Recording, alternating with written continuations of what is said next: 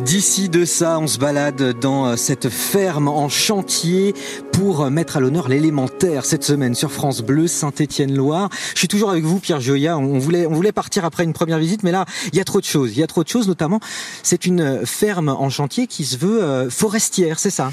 En fait, euh, bon, ferme en chantier, c'est le nom de l'assaut qui, qui crée et conçoit et gère et anime ces espaces. Et sur cet espace-ci, qui est la, la forêt nourricière, c'est un, un jardin-forêt en fait qui est conduit sur plusieurs étages de culture, avec euh, par exemple là où on est sur l'un des bouts du, de la forêt nourricière. Oui, dites-nous, là il y a un pommier. Voilà, là on a un pommier avec euh, de la framboise héritage, avec de la mélisse, ce qui fait qu'on a un arbre, une partie arbustive et une partie herbacée haute. Donc on a trois, trois, strates. Trois strates, trois étages de culture. Et sur un jardin forêt, on peut aller jusqu'à 7, 8. Nous, on est à 3 parce qu'on essaie d'être dans une vulgarisation, que les choses soient simples et ergonomiques pour les gens. On n'est pas là pour se faire plaisir, nous, on est là pour... Euh, mmh. Euh, je dirais accueillir les, besoins et les envies des habitants. Parce que effectivement, on le répète, mais euh, ce jardin partagé, justement, c'est les habitants qui l'entretiennent euh, et il est tout en pente. Alors c'est vrai que quand vous me parliez de strates, moi j'ai cru que vous me parliez de, des, différentes pentes. Alors là, on, était sur le, le pommier, la framboise. On a quoi en dessous?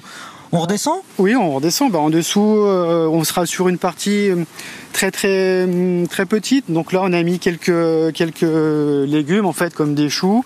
Et puis on a quelques variétés de plants de tomates issus de la maison des semences paysannes pour qu'on ait des variétés de reproductibles qui soient libres libre de reproduction. Je vois que tout est paillé, euh, c'est important le paillage, notamment en été, ça, ça permet bah, de... Bien sûr, ça, permet de limiter le désherbage et puis l'arrosage. L'arrosage, ouais. On n'oublie pas qu'on est dans une période de dérèglement climatique et que quand on a commencé en 2017, on arrosait tout le jardin avec un mètre cube et l'année dernière on en avait deux. On a déjà eu trois arbres de mort et cette année on est passé à 5 mètres cubes. Ah oui, effectivement, euh, notre thématique cette semaine c'est la terre, mais qui dit terre dit eau. Est-ce que vous avez justement des, de la récupération d'eau de pluie pour pallier cette sécheresse? Oui, bah on crée des toits et puis on a, on a un accord aussi avec le voisin pour pouvoir récupérer les eaux du, du toit qui est un très grand toit donc on n'a pas trop de mal pour récupérer de l'eau à ce niveau-là. Tomates et ensuite?